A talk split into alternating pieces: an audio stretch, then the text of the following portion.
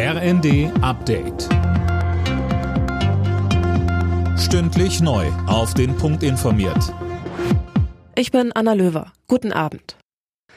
Nach dem Amoklauf in einer Kirche der Zeugen Jehovas mit acht Toten in Hamburg ist inzwischen klar, dass der Täter als Sportschütze die Tatwaffe legal besessen hat. Nach einem anonymen Hinweis hatten die Behörden den Mann vor kurzem überprüft, da war er aber nicht negativ aufgefallen. Innenministerin Nancy Faeser sagte zur Frage, ob das Waffenrecht verschärft werden muss. Es wird ja noch aufgeklärt, deswegen kann ich zu den konkreten Tatumständen, was die Waffenbesitzkarte, den Waffenbesitz betrifft, noch nichts sagen. Aber Sie wissen, dass ich einen Gesetzentwurf ja schon auf den Weg gebracht habe, vorbereitet habe. Das ist mir ein wichtiges Anliegen, weil wir durch die furchtbaren Taten in Halle, Hanau ja schon gesehen haben, dass es Handlungsbedarf gibt.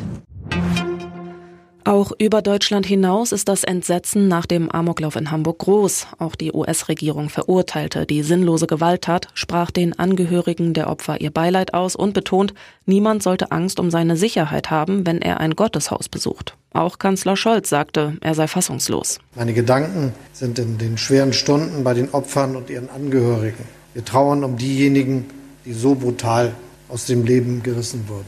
Ich möchte mich bedanken bei den Sicherheitskräften und Seelsorgern, die seit gestern Abend im Einsatz sind, um die Schwerverletzten zu versorgen, den Tatort zu sichern und die Tat aufzuklären. Die Geiselnahme in einer Apotheke in Karlsruhe ist vorbei. Über Twitter teilte die Polizei mit, eine Spezialeinheit habe einen männlichen Tatverdächtigen festgenommen. Alle Geiseln wurden unverletzt befreit.